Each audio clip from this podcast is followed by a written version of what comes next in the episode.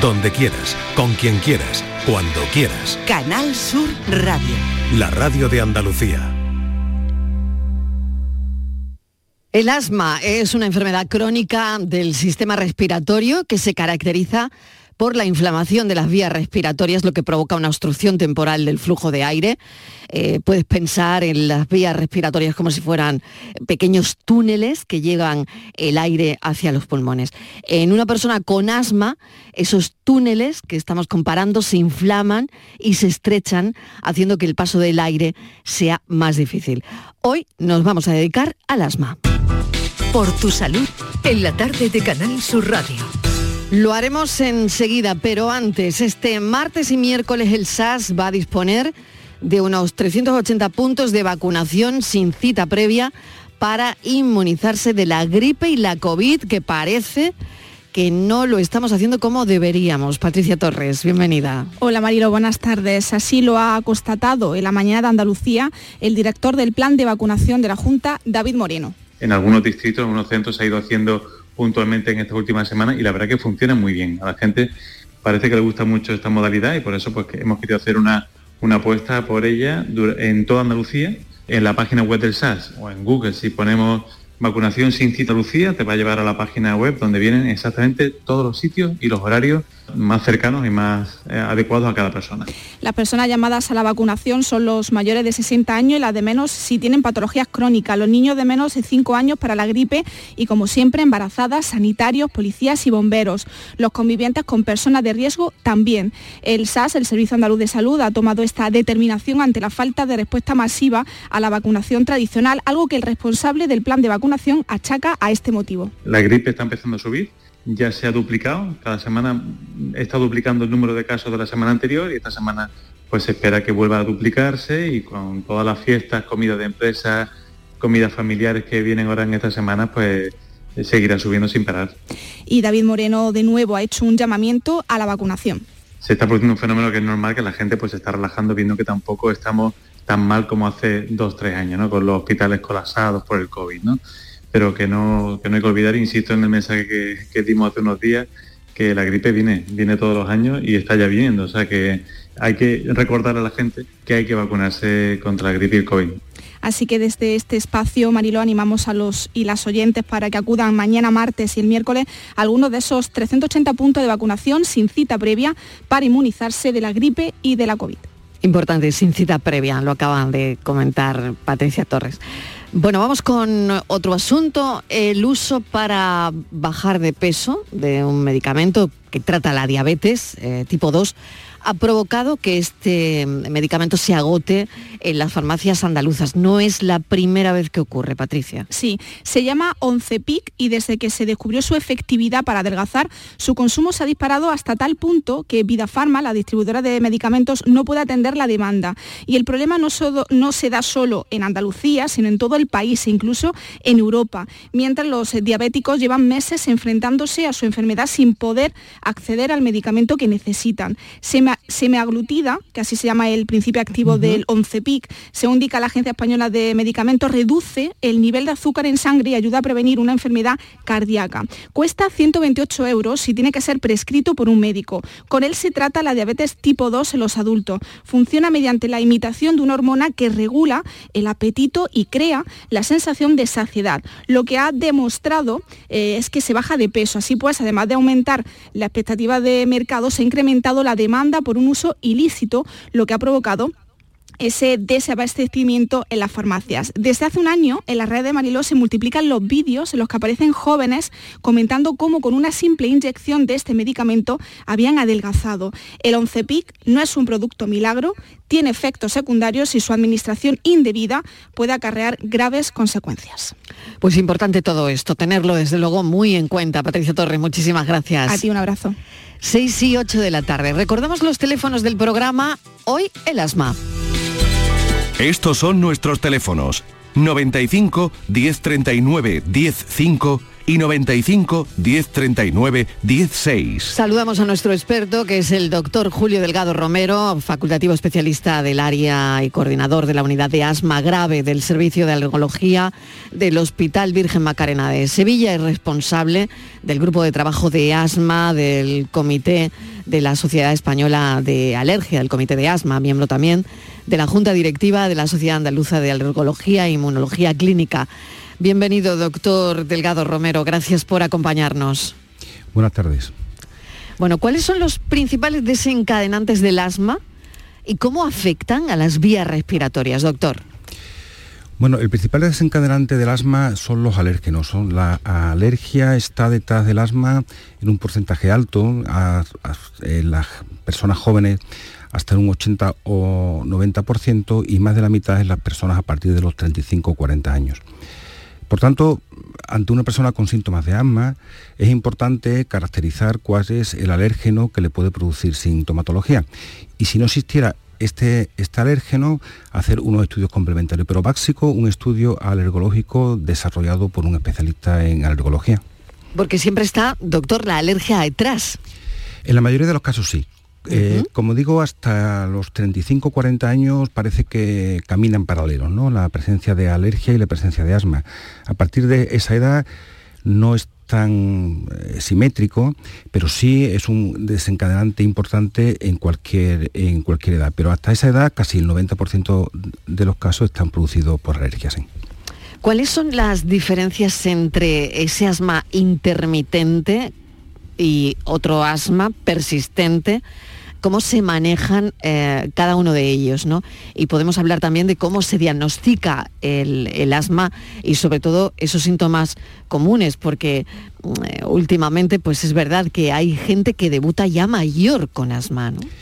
Sí, bueno, mm, el asma es una enfermedad crónica y variable. Estas dos características aparentemente discordantes condicionan tanto su diagnóstico como su clasificación. Eh, es lógico que el paciente se digamos, eh, valore los síntomas, ¿no? Pero en una enfermedad crónica como es el asma, muchas veces los síntomas no son un indicativo eh, fiable de la persistencia y de la gravedad de la enfermedad. llamamos asma eh, intermitente, el que aparece muy de vez en cuando, los, ciframos en uno o dos síntomas al mes, y sin embargo, alma, alma persistente, el que, el, que aparece de forma más frecuente. Sin embargo, todo eh, asma eh, tiene de forma subyacente una inflamación que se trata de una inflamación crónica y que hay que tratar. La peor forma de tratar el asma es tratar solamente los síntomas.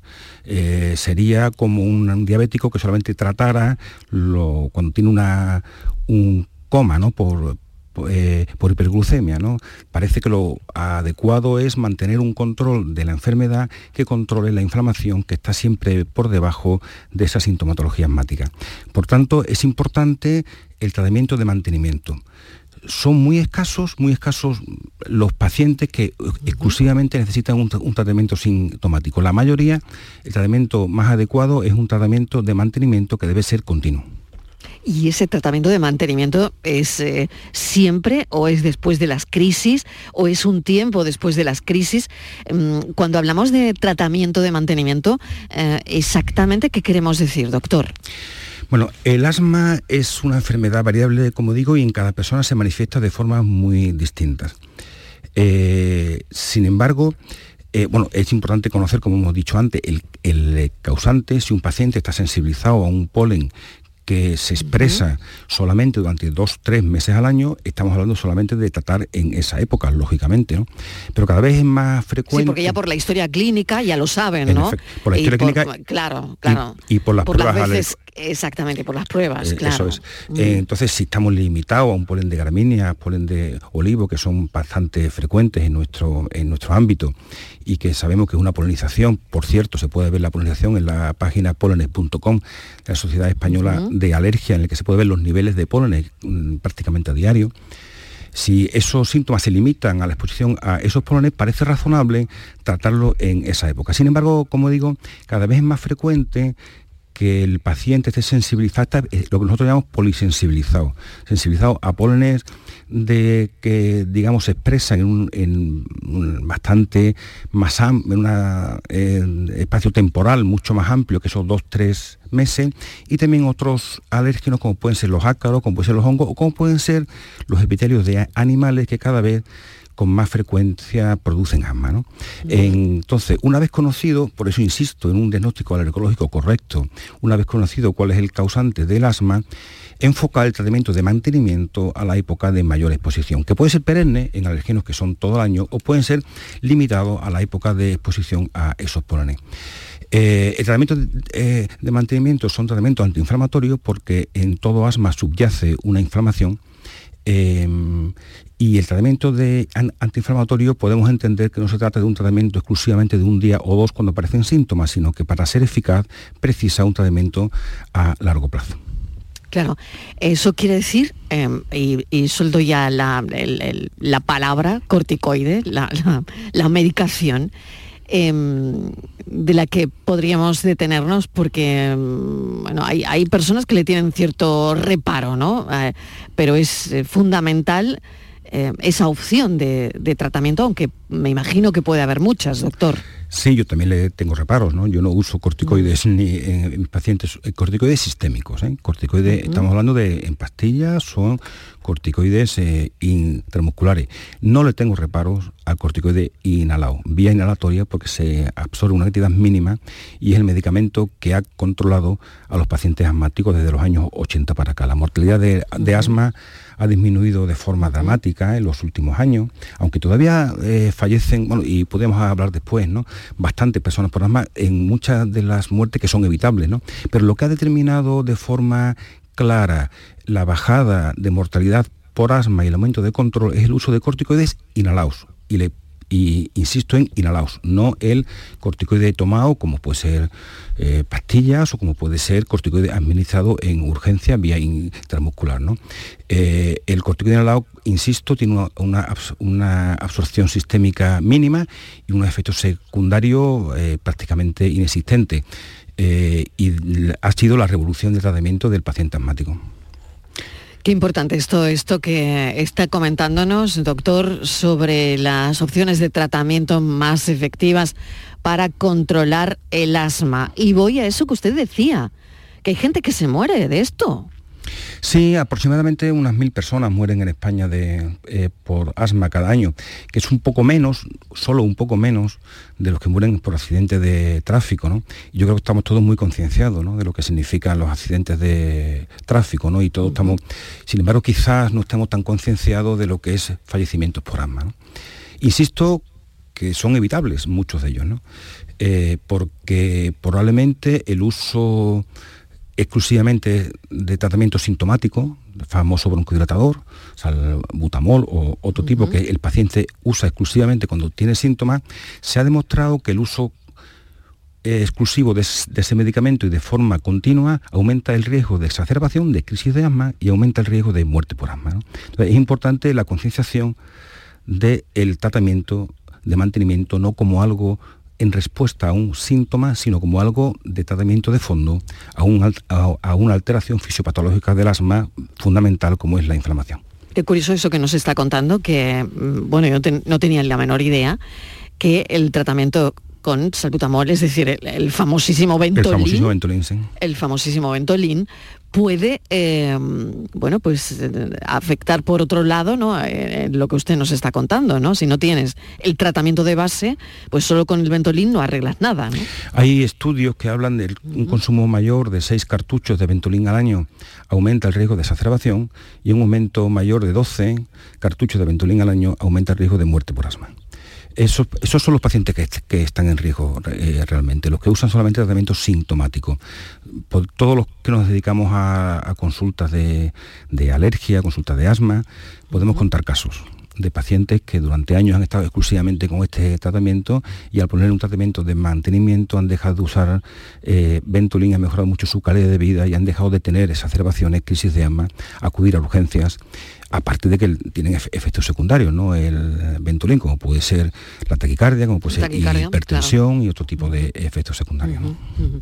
Muy interesante, la verdad, esta conversación que estamos manteniendo eh, con el doctor Julio Delgado Romero sobre el asma.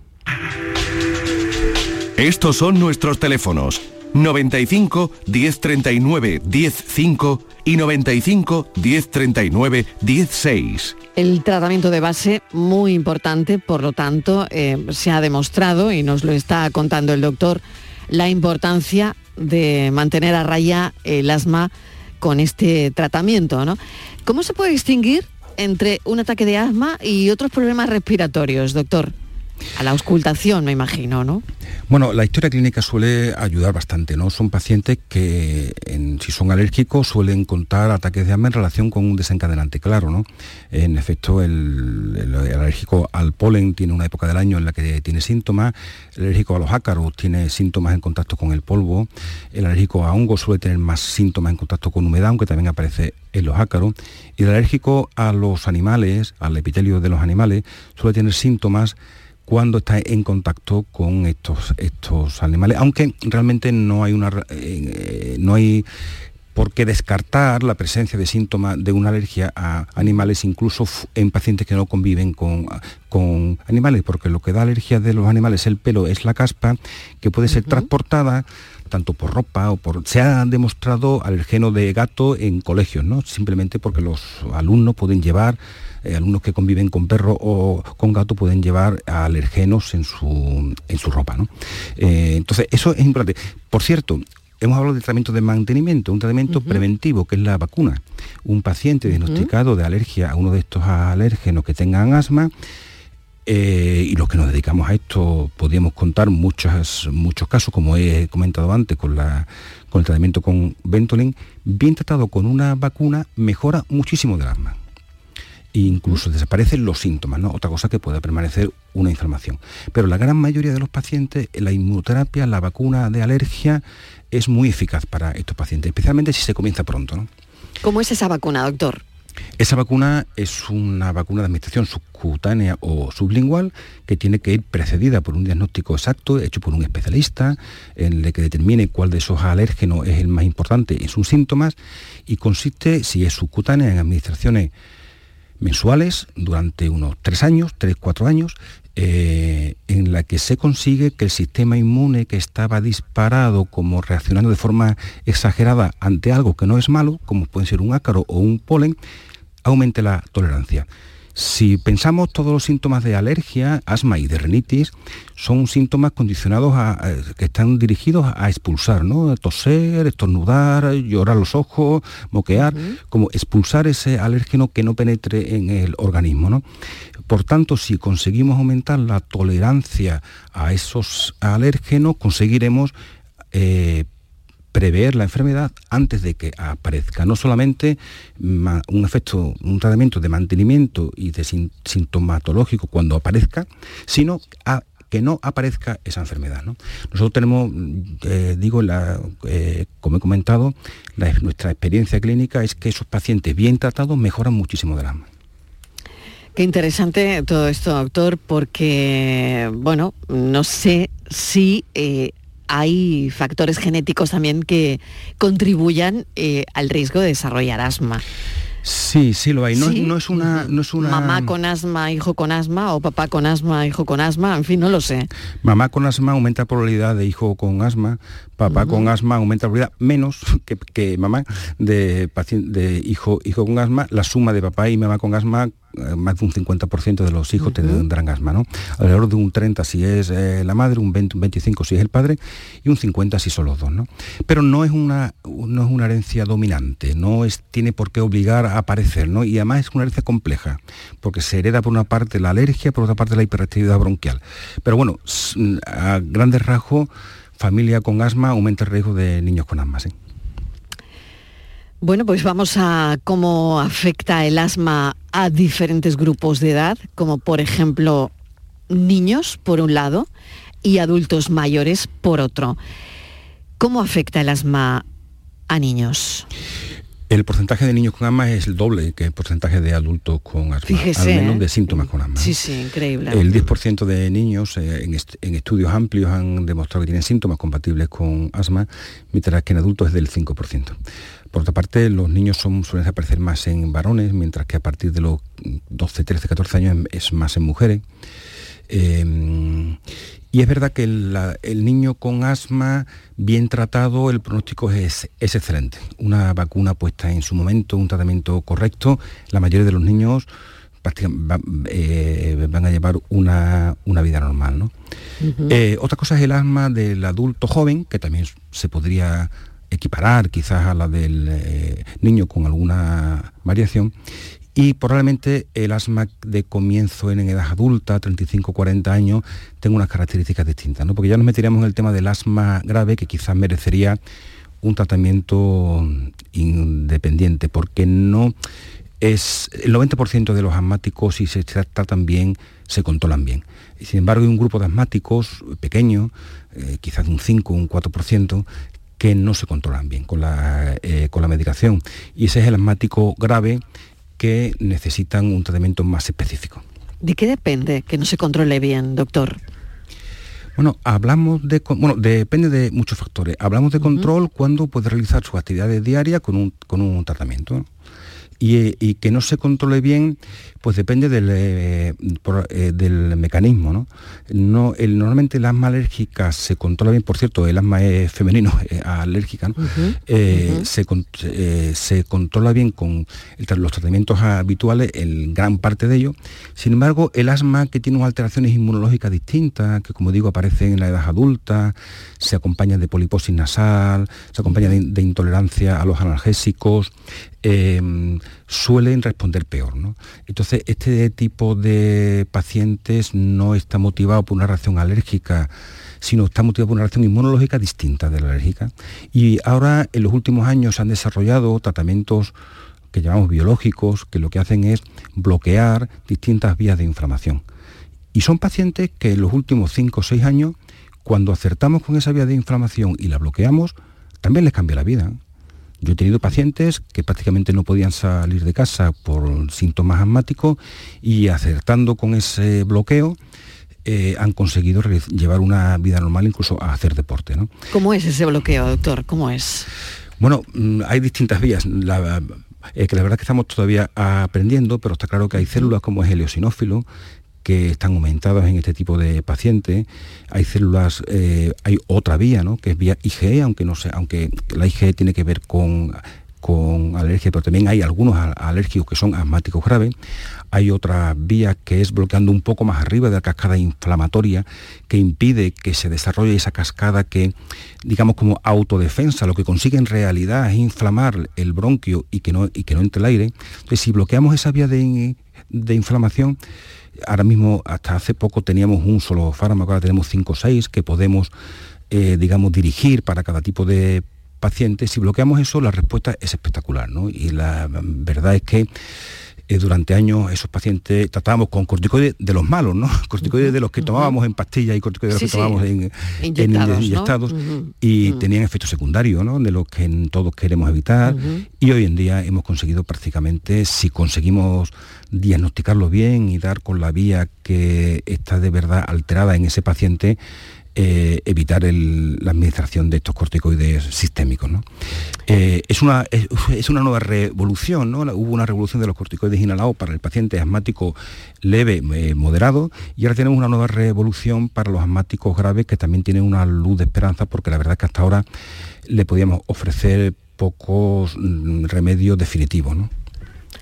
Interesante todo esto. Casi las seis y media de la tarde vamos a recordar el teléfono. Hago una pequeña pausa y enseguida seguimos charlando hoy sobre el asma con el doctor Julio Delgado Romero. Estos son nuestros teléfonos 95 1039 105 y 95 1039 16. Aquadeus, ahora más cerca de ti, procedente del manantial Sierra Nevada, un agua excepcional en sabor, de mineralización débil que nace en tu región. Aquadeus Sierra Nevada es ideal para hidratar a toda la familia y no olvides tirar tu botella al contenedor amarillo. Aquadeus, fuente de vida, ahora también en Andalucía.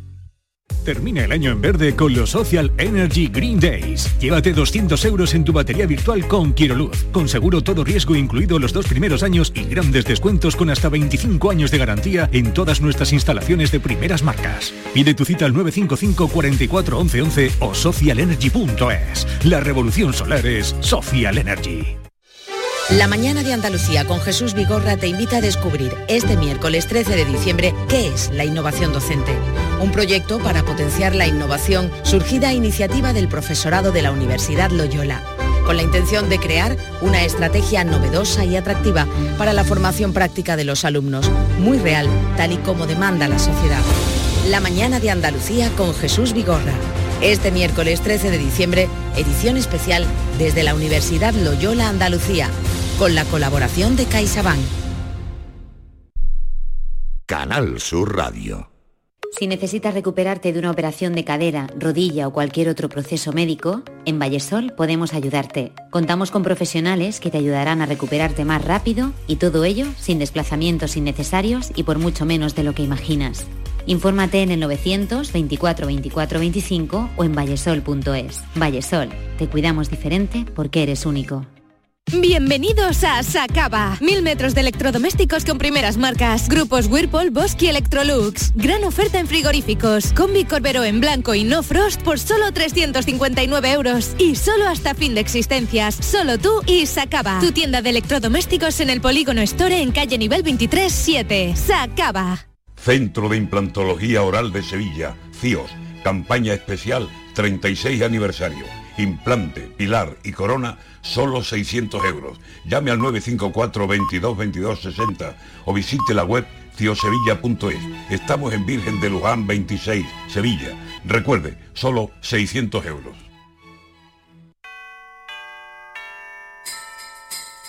Porque Sevilla es la ciudad para partir, la ciudad para volver. Entre amigos saldremos a anunciar a todos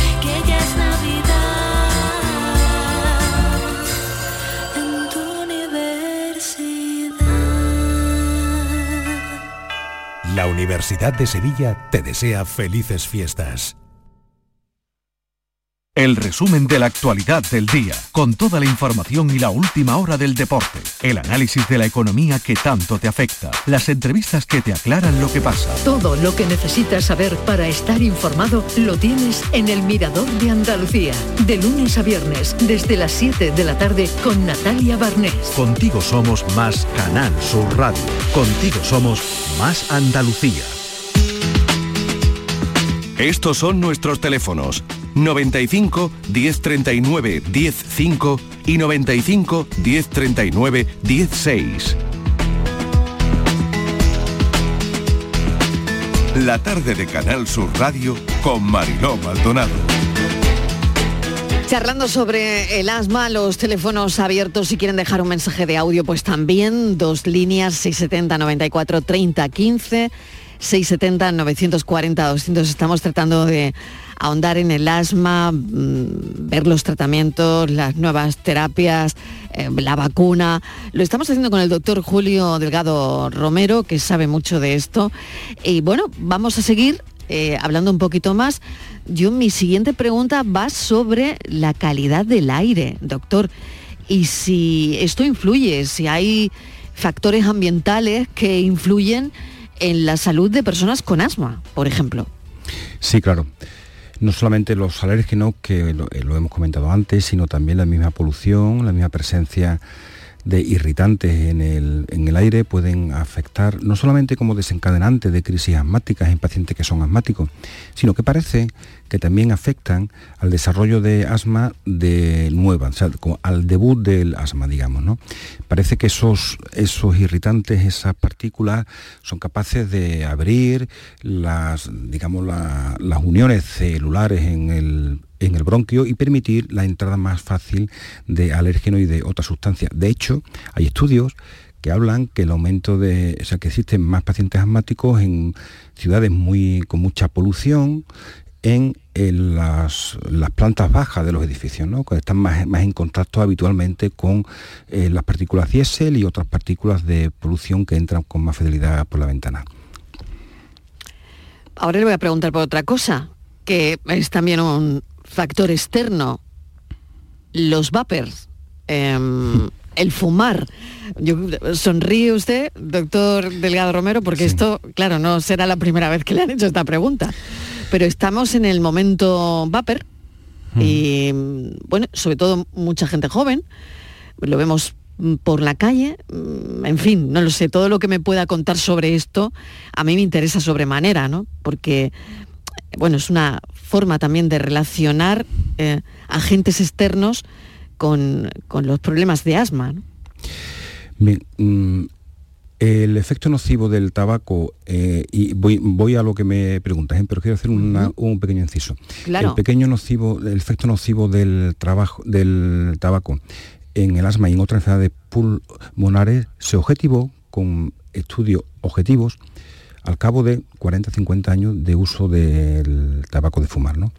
Actualmente, las sustancias que incluimos en, los en, en el vapeo, muchas de ellas no sabemos qué hacen entonces, lo que está claro que buenas no son, y lo que está claro que irritan, lo que está claro que inflaman.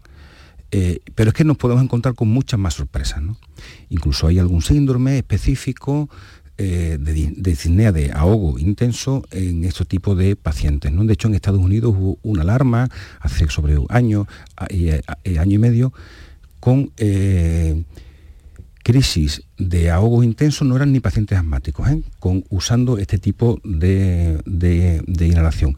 Por tanto, el encubrir, el disfrazar la inhalación de estos productos con colores llamativos y con sabores llamativos me parece de lo más, eh, eh, digamos, negativo para un pulmón que se está incluso desarrollando. ¿no? Eh, estamos hablando de pacientes jóvenes. ¿no? estamos hablando de pacientes con 13, 14 años que hemos visto, bueno, fue una noticia, ¿no? Que en alguna comunión le regalaron a una niña no sé cuántos, ¿no? Mm, de colores, hay otros que, sale Boba Esponja, en fin, o sea que parece que hay exactamente un mercado eh, destinado a, niños, que lo digo tal, tal, cual. ¿eh? Las, empresas de tabaco, cuando pierden el mercado, claro, tienen, algo tienen buscan, que pensar. buscan buscan otros mm. países, a gente que no tiene a lo mejor el mismo acceso a la información y buscan mm, eh, grupos de edad que tienen menos acceso a la información y lo, y lo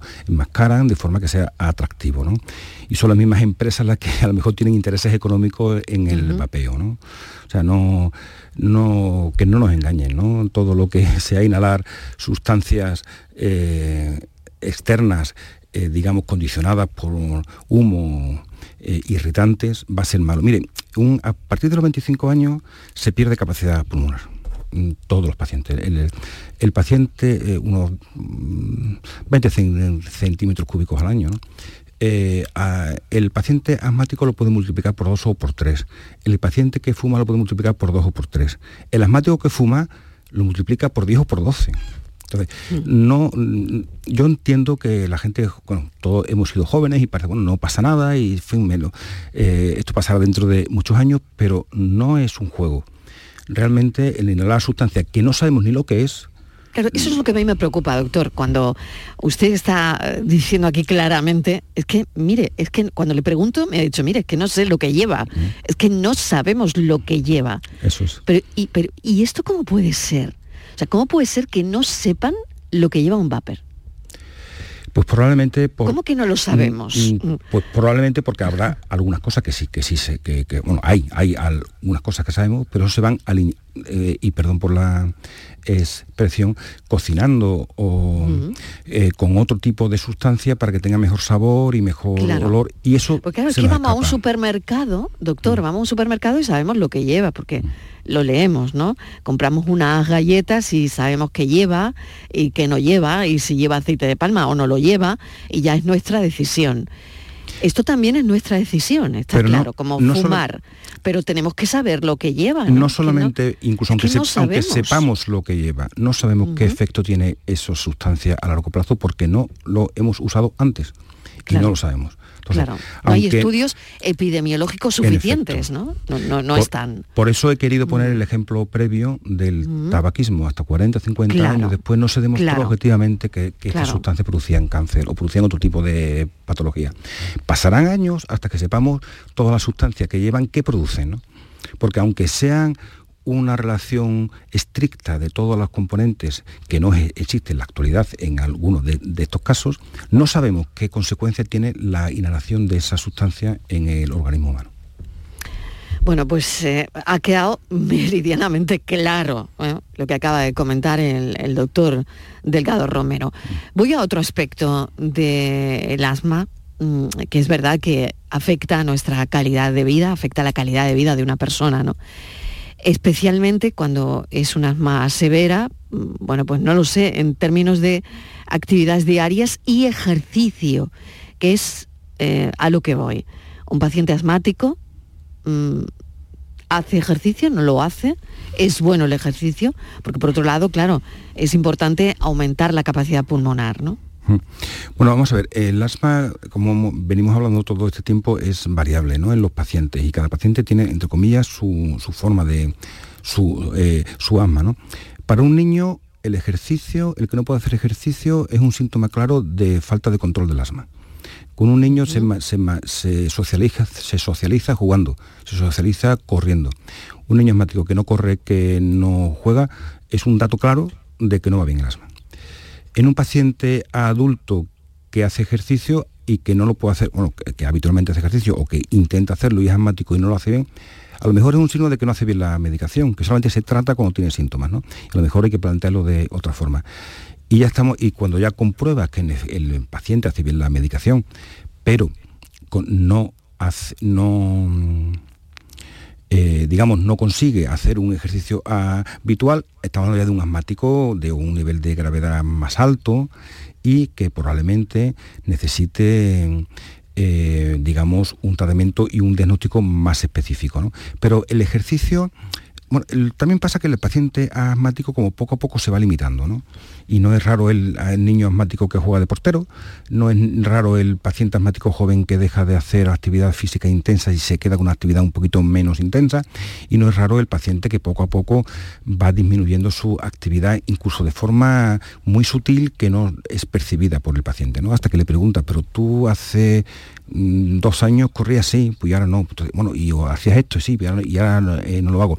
Por ejemplo, el paciente asmático mal controlado, un ejemplo claro que yo, que yo pregunto eh, mucho, se suele, se suele ser un signo claro, mm, cuando se ríe mucho tose. Eh, entonces es un síntoma de que hay una inflamación que cuando tú le exiges al bronquio una respiración más rápida no puede. Y esto es lo mismo que hacer, eh, que hacer ejercicio. Para nosotros es un, es un síntoma, ¿no? es un síntoma y, es un signo.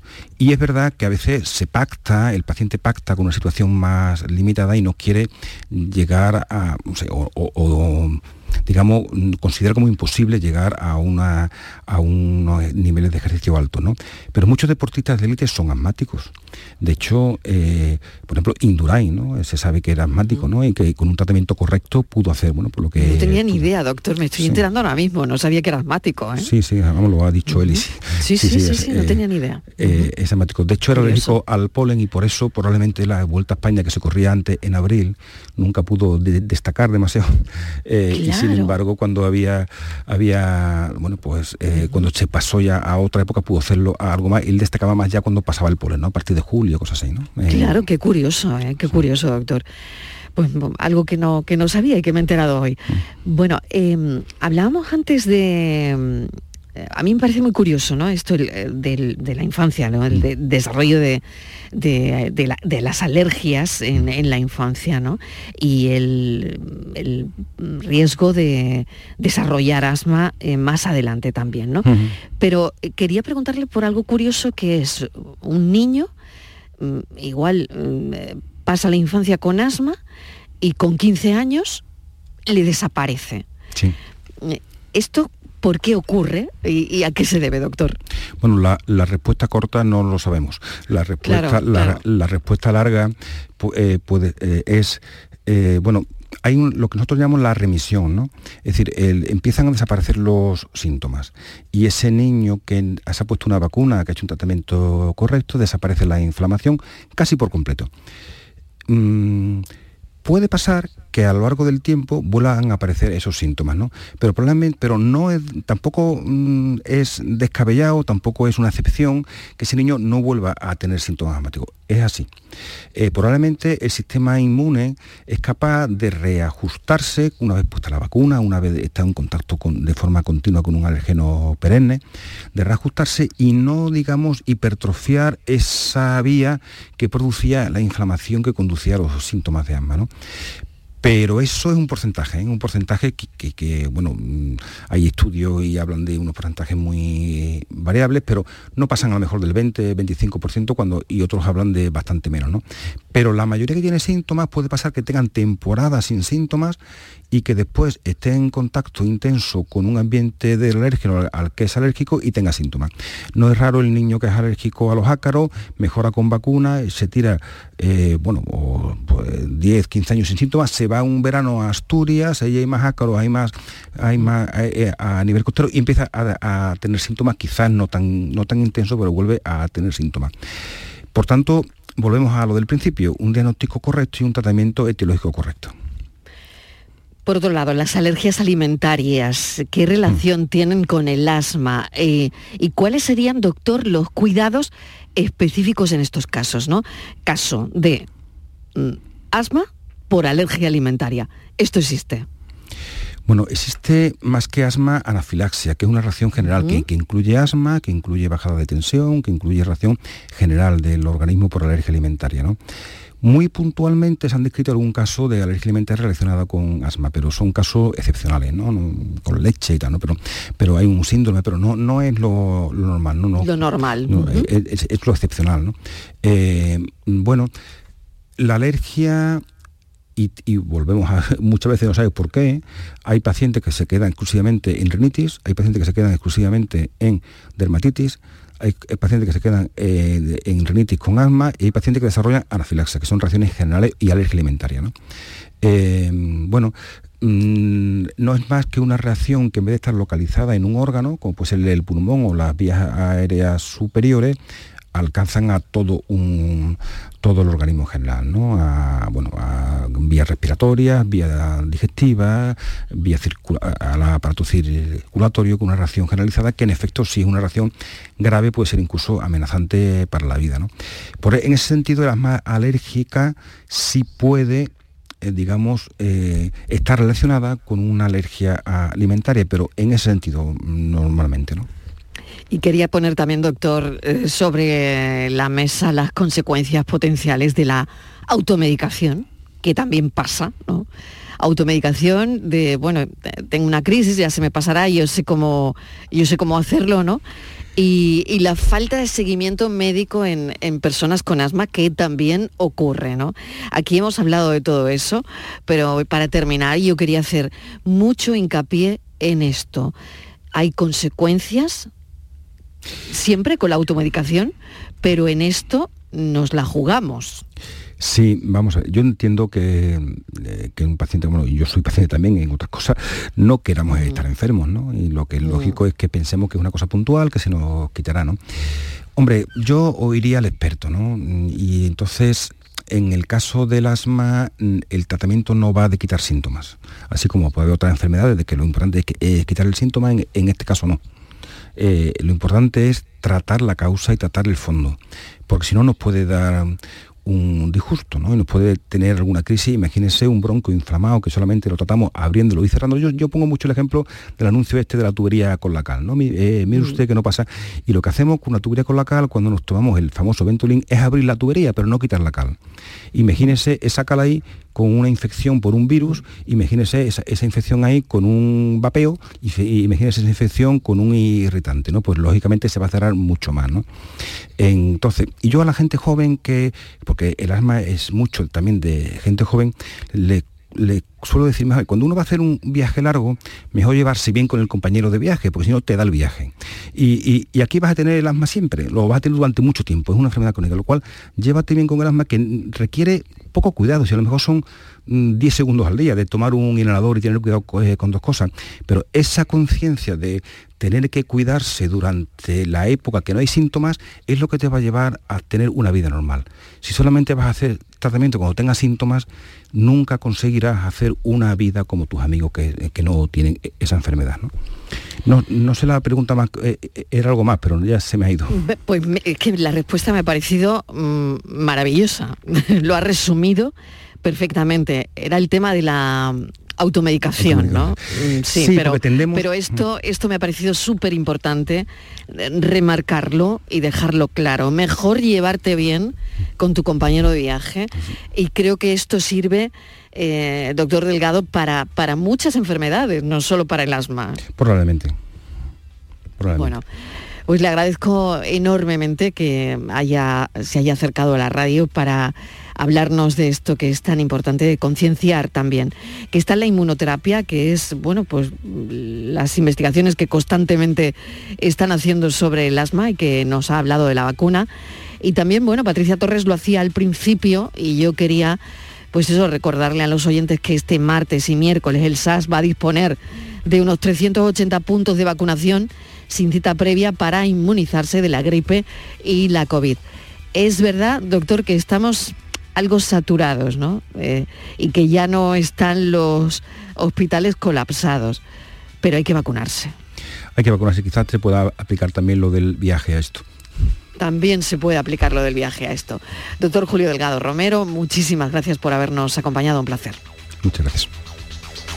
La tarde de Canal Sur Radio con Mariló Maldonado. Remate fin de año. Operación ahorro en Rapimueble. Cheslong ahora 299 euros. Dormitorio juvenil 399 euros. Aprovecha chollos como estos en Rapimueble, el líder del mercado. Y paga en 12 meses sin intereses. Más de 200 tiendas en toda España y en rapimueble.com.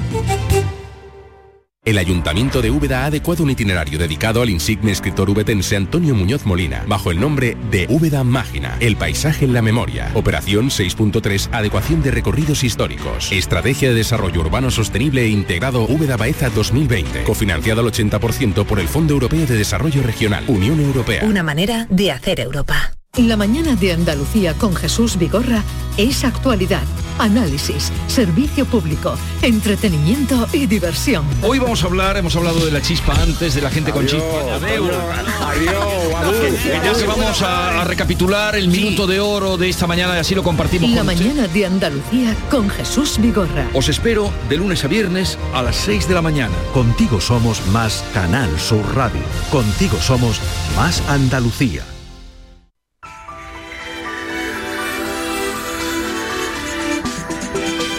La pregunta de la tarde hoy es la siguiente que formulamos a una doctora. ¿Existen enfermedades que son exclusivas de ciertas regiones geográficas o grupos étnicos? Esta pregunta nos la responde la doctora Julia Vargas, que trabaja en el Servicio de Urgencias de Atención Primaria de Granada, es vocal de Semergen en Granada y miembro de la Junta Directiva de Semergen Andalucía. Doctora Vargas, bienvenida, gracias por acompañarnos. Hola, buenas tardes. Gracias por invitarme. La respuesta es... Eh, sí, existen ciertas enfermedades que son exclusivas de ciertas regiones y de ciertos grupos étnicos. Es obvio, ¿no? Vemos la diferencia, eh, por ejemplo, norte-sur que hay en, en cuanto a la salud de las poblaciones, ¿verdad? Siendo pues desgraciadamente todavía se constatan esas diferencias entre la zona norte del planeta que está pues más desarrollada, con más fácil acceso a la sanidad, con más medios socioeconómicos Y con respecto a la zona sur, que bueno, pues todo lo contrario, tiene dificultades para acceder a una sanidad básica muchas veces, ¿no? Y nos damos cuenta de que la pobreza es uno de los determinantes de salud que más marca esta diferencia de, enfermedades que en el norte son más propias de países desarrollados, como puede ser la obesidad, el riesgo cardiovascular, la diabetes, eh, problemas de cáncer derivados también de esta sobrealimentación, de este sedentarismo, ¿no? de estos estilos de vida que conocemos como propios de sociedades desarrolladas, podríamos decir. Y en el sur, sin embargo, pues por ese difícil acceso a la sanidad, existen más enfermedades infecciosas que no terminan de combatirse, como son el paludismo, las parasitosis mm. intestinales, otro tipo de parásitos, etcétera, ¿no? Claro, yo estaba pensando en la malaria, ¿no? Que es eh, endémica en muchas regiones tropicales y subtropicales del mundo, especialmente en África, en América Latina y en Asia, ¿no? Y esto sigue ahí. ¿no? Sigue ahí. La malaria o paludismo es una enfermedad efectivamente transmitida por un mosquito que debido al sistema mm, ecológico, podemos decir, y debido a la vegetación y a la zona de, y a la forma de, no combatir este mosquito, ¿no? Pues tiene una existencia endémica en justo las zonas que tú acabas de nombrar y que es muy difícil de erradicar por una serie de factores pues, muy variados, ¿no? Eh, que dependen también de la pobreza y de la mala gestión del sistema sanitario de estas zonas y causan en las personas que la padecen pues, un paludismo endémico, así se llama.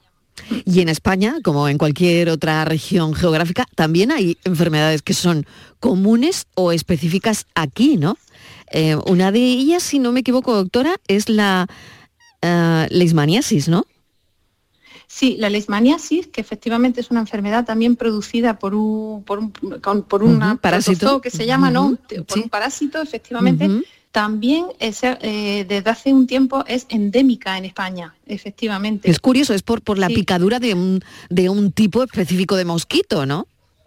Efectivamente, por un tipo específico de mosquito que transmite esta, esta infección, sí, así es. Y, y, en España, pues por, a pesar de que podemos tener más desarrollado pues algunos mecanismos para evitar estas picaduras o para evitar el ecosistema de este mosquito, por alguna curiosa razón, eh, sigue siendo endémica esta enfermedad. ¿no? Es una de las zonas de alto riesgo mundial, de hecho, de padecer leishmaniasis. ¿Mm? Es curiosísimo, la, verdad, ¿eh?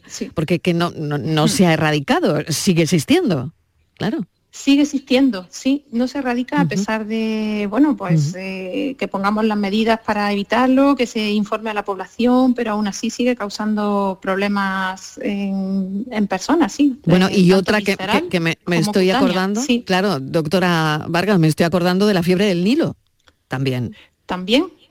Transmitida por mosquitos, y eso es aquí. Vírica, claro. efectivamente, esta vez no es un parásito, esta vez es un virus que produce efectivamente una fiebre transmitida por, eh, por un virus que eh, se pega, digamos, se transmite de unas personas a otras a través de la picadura de un mosquito. En la mayoría de las personas, lo digo porque esta enfermedad ha sido pues muy sonada en, los medios, ¿no? Especialmente en el verano, este verano y el verano mm. anterior en la zona de, en Andalucía Occidental, en la zona de eso de la Vega de cerca de Sevilla y tal, ¿no?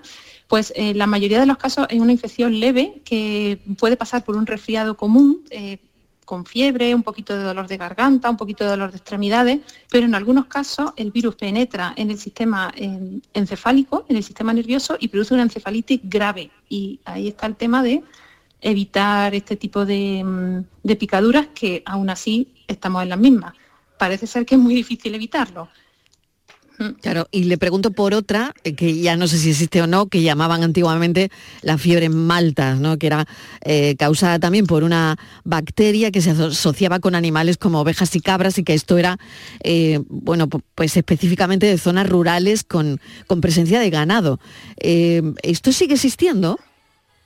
Sí, sigue existiendo la fiebre malta ciertamente muy disminuido y porque además se combate por antibióticos, son fáciles de combatir, pero sigue existiendo, eh, afecta tanto al ganado, como tú has nombrado, mm, vacas y cabras fundamentalmente, como a los humanos. Entonces, claro, como nosotros consumimos esa leche procedente de este ganado, pues igualmente nos podemos infectar de la fiebre malta. Claro, es curiosísimo. Pues son enfermedades que exclusivas de ciertas regiones geográficas y que hemos querido preguntarle a la doctora si esto existía y efectivamente la respuesta es sí y hemos repasado algunas de ellas. Doctora Varga, muchísimas gracias. Muchísimas gracias por, bueno, por invitarme a participar y un saludo muy grande. Un saludo muy grande, doctora Julia Vargas, que trabaja en el Servicio de Urgencias de Atención Primaria de Granada, vocal de Semergen y miembro de la Junta Directiva de Semergen Andalucía. Sí existen enfermedades que son exclusivas de ciertas regiones geográficas. A punto de llegar a las 7 de la tarde acaba aquí nuestro recorrido por la actualidad, por ese café que tomamos a las 4 de la tarde, a las 5 la entrevista que hoy nos ha visitado Juan Ramón Lucas y hemos hablado del asma y de enfermedades que son exclusivas de ciertos lugares. Gracias por estar ahí escuchándonos. Espero que el programa les haya servido, haya sido del agrado de todos y mañana volvemos a contarles la vida. A partir de las 4 se quedan ahora con Natalia Barnés y El Mirador. Adiós.